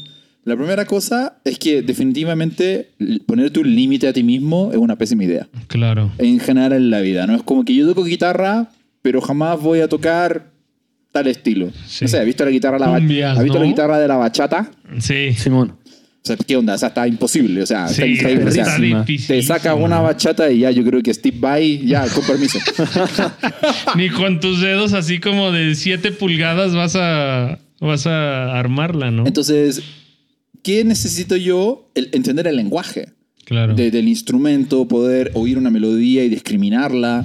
Ayuda a tu flujo de trabajo. Para mí, la música es flujo de trabajo. Poder sentarte y decir, ok, en una hora voy a sacar 12 compases y sé que si tengo que sacar 20 rolas para la presentación de la otra semana, voy a llegar. Si estudio así. Tienes esa confianza. Porque Claro. cuando tú no tienes teoría, es como que tiras la moneda al pozo y nunca encuentras cuando cae. Y Claro. dices, este problema puede ser tan profundo que no lo entiendo. Entonces es quitarse ese velo de desinformación, si se quiere, y abrirte a las posibilidades. Y yo siento que no, que todos los que hacen música deberían entender de todo, de producción musical, de ese instrumento, Sí, de, de otros instrumentos. O sea, eres Claro. guitarrista y siempre le dices al bajista, tú tocas lo mismo bajo la octava, así como Jason Newsted en el Justice for All, ¿cierto? Pobrecito, ¿no? Pero Sí. en cambio, ¿qué pasa si tú tienes esa mentalidad? Por ejemplo, si seguimos con el ejemplo de Metallica, hablan Hetfield y, y Lars eh, de la influencia que tuvo que sea de músico con estudios clásicos, Cliff, y cómo les enseñó de armonías, de melodías. Y eso, Claro. eso hizo a Metallica tan relevante. O sea, tenemos a Slayer, por ejemplo, si pensamos en una banda como contemporánea, que pues hace cualquier cosa, armonía cuartal, pero fue su derrotero más, y todo su lenguaje musical es un poquito más experimental tirando para lo mismo. Pero Metallica pudo innovar en su estilo, por decir cualquier ejemplo, ¿no? Claro. Puedes pensar en Daft Punk, por ejemplo, es lo Claro. mismo. O sea, pues escuchas las canciones del Discovery y dices, ¿qué onda con esta rolita, no? Podría ser una banda de funk. Claro. Y esta cosa me rompe ¿no? todo, Sí. ¿no? Entonces, la música es música buena per se, independientemente si es electrónica, si es bachata. Claro, lo que sea. Claro, y del otro lado, yo siento que la computadora o la producción, a un guitarrista, no tienes banda, no hay problema, tú te grabas. y te Claro, el acompañas, MIDI, tienes el MIDI, ¿no? tocas Ahí. en vivo. y Eres haces- Plini y tocas y con pedales beats pesa- y- pasadísimos, ¿no? Claro, entonces, muchos músicos se han visto la necesidad de aprender a usar la computadora para acompañarse a sí mismos, pero no es tan solo como presionar la barra y poner el karaoke y tú tocas encima. No, tienes Claro. que saber bastantes cosas. Y, y hasta puedes hacer una presentación interesante y, y- y luego puedes hacer con la compu y músicos y es bien bonito. O sea, yo creo que limitarse es el problema aquí. Sí, porque no puedes ver como todas las posibilidades que están entre tocar en vivo, tocar.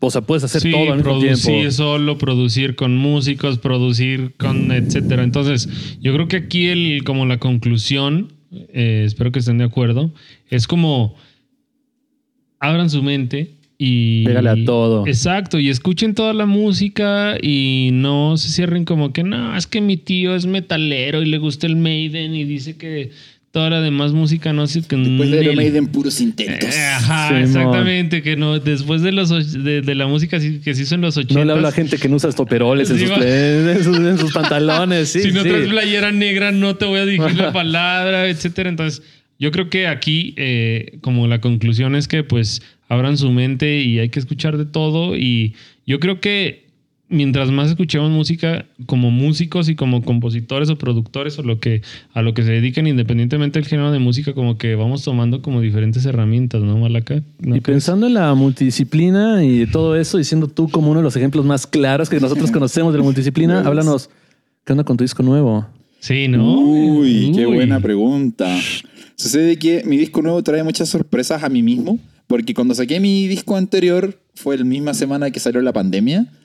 Y pues yo sé hacer muy bien música, creo, pero soy muy malo con el marketing, Y soy muy malo demás, con la promoción, El otro lado, ¿no? el El otro PR. lado de la música. Y sacar ese disco con mucho cariño lo hice. Sí me di cuenta que tenía muchas falencias. Deja tú la calidad de la producción musical. Creo que estaba a la par de una producción que corresponde. Pero sí dije, es que no tengo idea cómo vender mi música, ¿no? Claro. Y sí. más encima en pandemia, todos están preocupados de o Ya pago la renta o cómo, quién va a querer comprar Ya, una ya. canción si ya está en Spotify. Claro, Entonces claro, claro. no entiendes el modelo de negocio. Entonces ahora que saqué este nuevo disco, logré generar esa sinergia con todo lo que aprendí del disco anterior. Entonces este disco nuevo se llama Hacia el Sur y tengo como esta onda de mezclar elementos latinoamericanos con música electrónica. Y a mí me pasa que de pronto hago una canción y digo, ay, esto suena demasiado temascal. O esto suena demasiado electrónico, como que el blend Intentas la balanza, ¿no? como Y que se me va. Entonces Ajá. creo que en este disco ya encontré mi lenguaje. Perfecto. Y, tu spot, así. y lo que me pasa, y me dije a mí mismo, así como hablas del contenido, si lo pensamos de una manera tipo marketing, los discos o, los- o las canciones de los EPs son piezas de contenido para que la gente consuma. Entonces, si sacas una canción al año, pues ¿cómo te van a consumir? O sea, ¿qué es eso? ¿Cuánto, ¿Cuántas veces las personas escuchan una canción? Un DJ, ¿cuántas veces ponen la misma canción? ¿Tres veces si le gusta? Claro. Entonces tienes que estar sacando contenido constante, lo que te obliga a ser mejor músico. claro. Porque lo que te demoraste a sacar el primer disco, típico banda, ¿no? Su Claro. primer disco se demoran toda la vida y el segundo disco tiene que en estar en, seis un año. meses, ¿no? Ya. En seis meses, entras a grabar, ¿no? Para que el año ya salga. Qué horrible. O sea, entonces esa presión no es buena. Y yo pienso que este disco me encanta por eso, porque es como que aprendí todos los errores del anterior a nivel de comunicarlo. Exacto. Y cuando salga este, va a salir otro. Me atrevo a decir, cada seis semanas va a salir algo nuevo. Espérenlo. Vamos a dejar las redes aquí de Hacia el sur. en- Sale en mi cumpleaños, al 30 de Hacia el sur. No, ah, y ese día tenemos que hacer algo, ¿eh? Ya, porque ya el COVID ya pasó de moda. Ya este, tenemos que convivir. Podemos juntarnos a imitar personajes de anime. hologramas. Bueno, y para la dinámica de hoy, este, creo que aquí el maestro se ofreció a, a- pues vamos a regalar una clase con él, ¿no? Sobre producción musical, independientemente si les gusta hacer música electrónica, ¿Me guitarra. permites elaborar sobre eso? Claro que sí. Bueno, les quería dar ese mensaje a ustedes de todo lo que hemos hablado, si les ha resonado la idea de mejorar sus habilidades o si tienen un proyecto musical y quieren que les dé mi humilde opinión de cuáles son las oportunidades de crecimiento o puedo usar la computadora para la lista de las cosas que se te ocurran para tocar o para tu escena. Yo creo que ese sería como un buen eje. Claro. Porque aquí no estamos esperando al chico que quiere producir una canción que quiere que le ayude necesariamente. Eso está bueno y si eres la indicado, genial. Pero también hay alguien que toca guitarra que dice, oye, ¿me Claro. ¿puedo yo grabar a mí mismo? Puedo hacer segundas voces y dejarlas grabadas y hacer más voces en tiempo real. Hacer contrapunto. Con el upeo. Claro, entonces esa asesoría que estamos mencionando, que me gusta más decirle asesoría, es como Asesoría, asesoría, perfecto. me presentas tu- tus dilemas, tus ideas, tus ideales y vemos qué se puede hacer. Entonces, Claro. ¿A dos quién, va- a quién le vamos a regalar ese...? A la primera persona que nos diga el nombre del especialista en marketing de nuestro compañero Ernesto Malaca. Duro ahí. Eh, que luego va a estar por aquí, ¿eh? Llevo rato pensándola, ¿eh? Sí, Pensé que se iba a olvidar. Ah, límpiate las gotas, bro. Así que te- ¿Cómo se llama? Mayunia. No. Jalo con Mayunia. Perfecto. Ahora, hablando de, de tu experiencia, ¿no? Porque ya como fuimos, fuimos como muy filosóficos en el trasfondo, en el Sí. objetivo, en Sí. ser como, en ser como, eh, o ser satisfactorios en cuanto a lo que hacemos, ¿no? Que nos retribuya algo, que nos sentimos, Hmm. que nos haga sentir eh, completos, etcétera, como un, eh, una recompensa. Tú en tu experiencia que has tenido como en tocadas, ¿cuál ha sido la mejor o la más relevante para ti? Sí. ¿Cuál ha sido la más amarga que Ajá, hayas dicho? exacto. Chale, qué pedo. Ya leí- ya Why leí- I am my Voy a llorar, pero bueno. No, no, no llores, no, las- pásame las, pásame los clean y ahí. Eh, lo que pasa es de que, como te comenté al principio, yo me fui de la casa de pequeñín, 17, 18, porque mi familia se separó y mi idea era hacer música, ¿no? Y no sé por qué, a, a azar o motivo del destino, mis papás jamás me han visto tocar en vivo. En la historia, de- Permíteme levantar la copa porque a mí me pasó lo mismo. Y ni mi mamá ni mi papá, que descansen en paz, tuvieron la oportunidad de verme tocar. Entonces todas las tocatas eran amargas porque tenía muchas, como, como le decía el- el- los Simpsons, tienes tantos estilos, ¿no? Yo tocaba en una banda, tocaba Deftones, una banda de covers, estaba en el conservatorio, habían pequeños conciertitos, tocabas ahí tu música esa bien aburrida. Eh, Y, no, llegabas, no, a mentira, tu, no y llegabas a tu casa y era así como de chale. Porque era diferente la energía de presentarte, ¿no? Sí. Entonces yo decía, ¿por qué esto no está pasando? Mis papás eran personas ocupadas, a veces tenían problemas. Ahora lo entiendo de una manera que soy adulto, ¿no? Sí, como todo. Pero ¿no? de niños como que me gustaría que me vieran haciendo Claro. algo, ¿no? Sí, porque eso es lo, mo- como lo más importante, ¿no? Cuando uno es niño, así Claro. como cómo te ven tus papás. Exacto. Entonces me tuve que desprender de esa idea. Y eso ha sido como lo más amargo de mi vida hasta el día de hoy. Mi, mi mamá jamás me ha visto tocar en vivo. Y han estrenado obras en Chile mías, así. Y le dije, mamá, mira, pues, te pago el, el- el boleto y así. Y ni, ni así fue por vicisitudes. Ah, no es que Sí, sea malo. claro, claro, claro. Y te da claro. esa perspectiva y dice, la música la hago para mí, en verdad.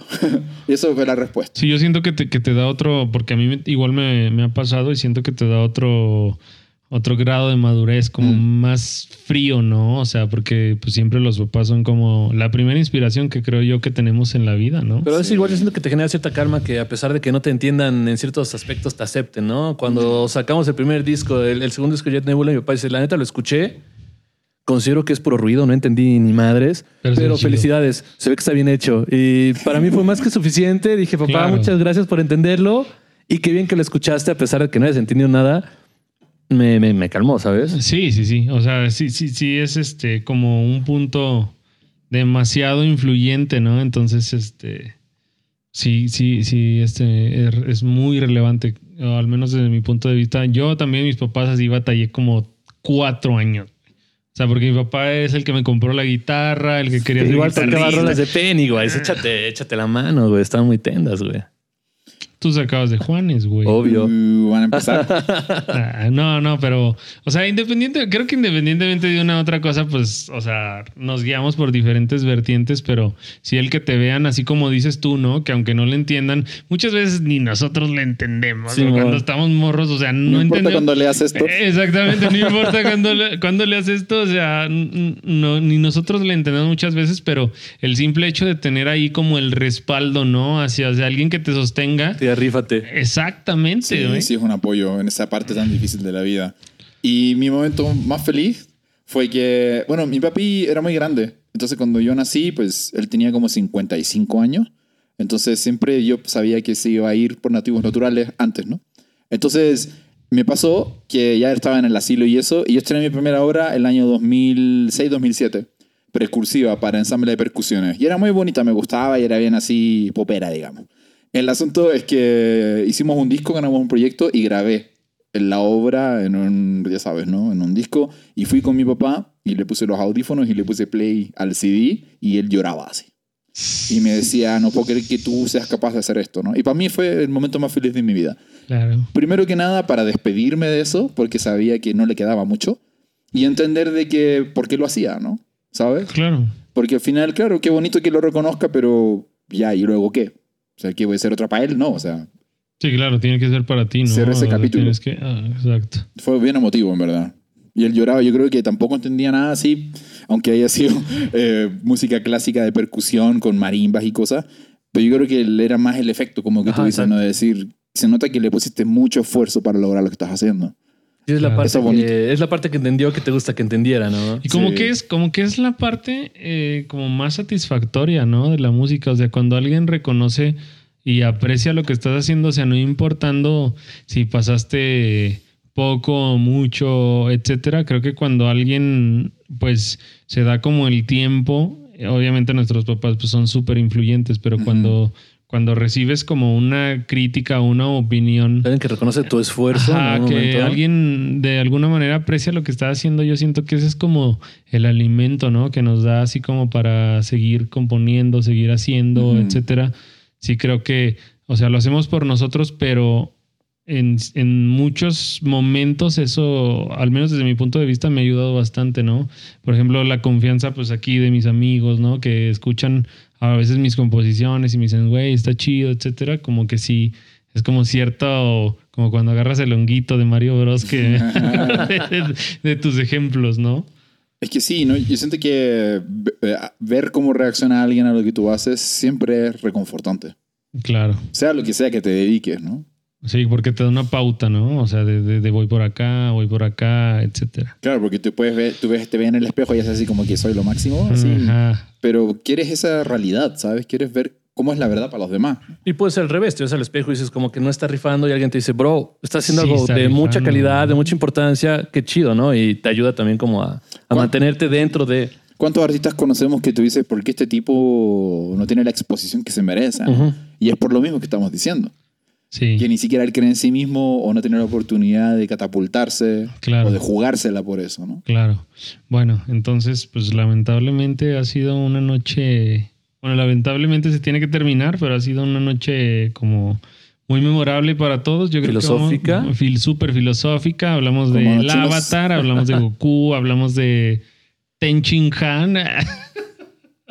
Este. De Ranma. De Ranma, Ranma. Samurai X, Super Carlos, o- Samurai X, Hattori Vean Hanzo. monos chinos, muchachos.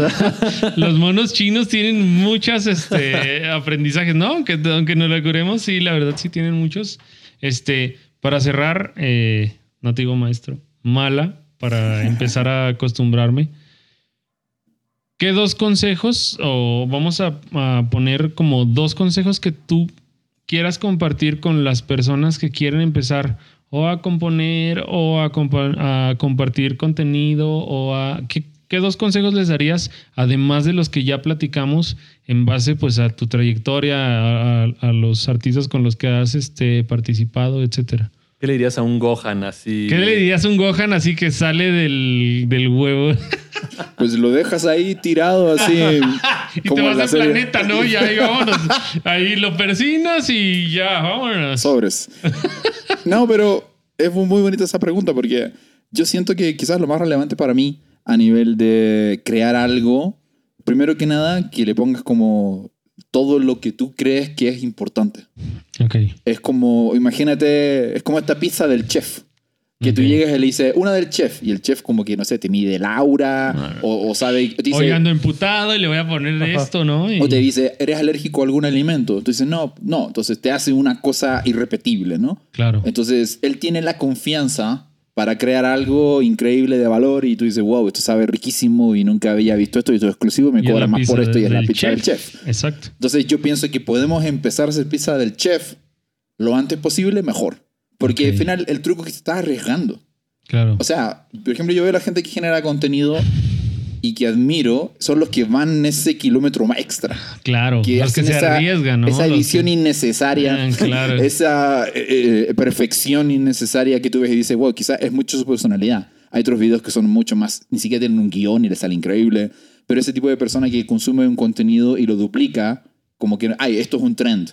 Claro. Yo me alejaría un poquito de eso si quieres proponer algo de valor. Es como hacer covers. Claro. La idea de hacer covers en YouTube, por ejemplo, a mi modo de ver, a mi humilde modo de ver, es arrastrar artistas, o perdón, arrastrar eh, gente que te siga, y tú cantas canciones de artistas similares a como tú quieres pegar. Entonces Claro. luego ellos se van a quedar idealmente por tu propuesta original. Claro. Hacer covers por hacer covers, digo, cuestiónate si realmente quieres hacer eso, vas a tener un chorro de problemas de copyright. Sí, para empezar, ¿no? Vas- y, y al final la gente, ¿por qué se va a quedar? Entonces siempre proponer algo Sí, original. y, y si haces un cover, perdón, perdón que te interrumpa, Adelante. haces un cover, vas a, va a haber otros 40 mil covers de esa misma rola, ¿no? Entonces, Y bajo ese punto también agarra una canción de los años 20 y haz una versión 2.0 de este siglo. y a ver si la encuentras. Ahí sí es como más interesante, ¿no? Y, y vuélate la cabeza siendo Innovando. propositivo. Exactamente. Y rodéate, segundo consejo, rodéate de la gente que piensa como tú. Y yo sé que esto es un tema muy polémico porque dice, no, pero es que como que en mi casa no me apoyan. No pasa nada. No pasa nada. Porque lo que decíamos, quizás tienen miedo de, De que la te familia. vaya mal, la ¿no? familia quiere que te vaya Mm, bien claro. y ellos tienen su propia manera de ver la realidad. Y yo no soy quien para jugar a mi familia que no creyó lo que yo pensaba. Pero Por mira, dos. mamá, todavía no me muero, ¿no? O sea, ¿sabes? Sí, claro, pero afuera puedes encontrar otras personas, ¿no? Claro. Sales, sales a la tienda y te encuentras a, este, a, un- a una persona que le gusta Vas y ahí empiezas... y conoces un montón de gente que le gustan las Exacto. ¿no? Entonces ahí, Claro. ahí este, sí, yo gente de creo que otras sí. artes que practica cosas que también. Exactamente. que No, y aunque, y aunque no se dediquen a las artes, yo creo que es muy importante como juntarte con personas que sean como muy eh, como proactivas, ¿no? Que no se estén como estancadas. Ah, pues yo tengo esta chamba, o yo tengo tantos seguidores, o yo tengo. O sea, a pesar, yo he conocido muchas personas, incluyéndote, Malaca, que como que nunca están eh, estacionadas. Nunca dejan de O proponer sea, así algo. siempre, si hiciste algo y fue exitoso, lo dejas, es así como de, ah, estuvo chido, ya lo hice, y qué más, Para la voy a hacer otra cosa, 2.0. voy a hacer otra cosa, voy a hacer otra cosa, y yo creo que esa mentalidad en base a tu ejemplo y a otros que conozco es como lo que te catapulta, ¿no? Lo que Mm. te lo que te eh, remunera como recompensas como más memorables, ¿no? El estar Sí. siempre eh, chambeando, chambeando, chambeando, chambeando, viendo la manera de que, pues, pues, de crecer, ¿no? Sí, sí, sí, sí, sí, sí. Igual yo creo que hay otro, otro, otro tip, por decirlo, ya que está tan de moda, de valor. La cantidad de seguidores no importa. La calidad de tus seguidores, que interactúen, que generen eh, eh, esta comunidad que tú quieres atisbar, ¿sabes? Escuchen, ¿escuchas eso? Y lo voy a repetir porque es súper importante. O sea, mucha gente dice, ay, tiene millones de seguidores. Ok, está bien, no, no, no te preocupes, eso no eres tú. Que quizás necesitas solamente un seguidor a la semana Claro, pero va a ser un seguidor leal, un seguidor que va a estar Claro, de lo que y haces. quieres vender cosas, haces 10 piezas de los 10 seguidores que estás seguro que te van a comprar, ya le hiciste, Claro. ¿sabes? Perfectísimo. Muchas gracias, Muchas gracias. Malaca. Vamos a cerrar con un brindis. Ahora, aprovechando que Puga mía. no tiene nada, ¿Qué es este, toma aire. De menos 10 segundos. Bueno, se sirve Puga su bebida y terminamos el podcast. Muchas gracias a toda la gente. Estén al pendiente de la dinámica. Eh, yo les aseguro que van a tener una retroalimentación súper profesional, una retroalimentación como orientada a lo que ustedes quieren y de los mejores maestros que yo he tenido la fortuna de conocer. Si están en busca del tío Airo, eh, aquí Ernesto Malaca, muchachos. Malacairo. Malacayo, ¿eh? Sí, jalo. Bueno, entonces ahora sí, Salud, mi Maracairo. salud y nos vemos en el próximo episodio. Muchas gracias.